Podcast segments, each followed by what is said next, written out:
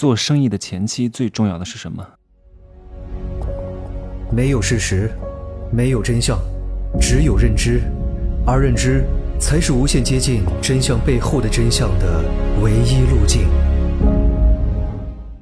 Hello，大家好，我是真奇学长哈。今天我可能不会讲太多，因为我今天花两个小时录了一堂二十分钟的课，如何给穷人优越感来摩擦穷人，如何利用富人的人性弱点，提供富人装逼的素材，让他们优雅的炫富来赚富人的钱。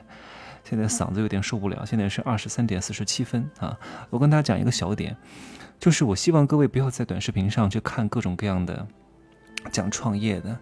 讲什么小老板做不起来，是因为不愿意分钱啊，因为不愿意分权分股，导致没办法做大，根本就不是这样的。我建议各位哈，因为这是我深刻的体验，我也是从小老板做过来的。很多人刚开始就跟我讲，真奇学长啊，你应该引进一点合伙人，把你的这个事业越做大做强啊，你就是不会合众，你就是不会分钱。我说前期不要分钱啊，前期小规模的时候人越多反而越不好。合伙人进来了，要商量，要开会，很浪费时间，啊，学什么阿米巴的模式，看什么稻盛和夫，看什么小米，看什么华为，学什么股权，花几万块钱去学股权，真没必要。前期的精力不能放在学这些虚头巴脑的东西上。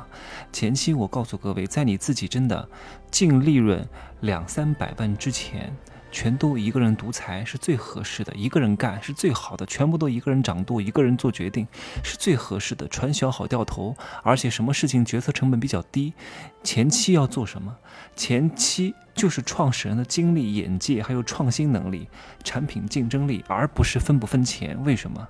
因为你前期小老板的股权是不值钱的，而且你也没有什么钱去分钱，那你分什么钱呢？所以最后你的企业倒闭，不是什么钱分的不对，权分的不对啊，不是什么没有招合伙人的问题，就是你个人的能力不行，你个人都没有能力挣到钱，招合伙人也挣不到钱的，一定要弄清楚这个逻辑。刚开始搞这么多合伙人，只会让你死得更快，钱分出去了，破产的更快。这个就是我深深的教训和看到周边的人的血泪的教训，好吗？今儿呢，真的不能讲太多了哈，真的有必要好好听一下我今晚录制的这个私域小课，如何摩擦穷人啊，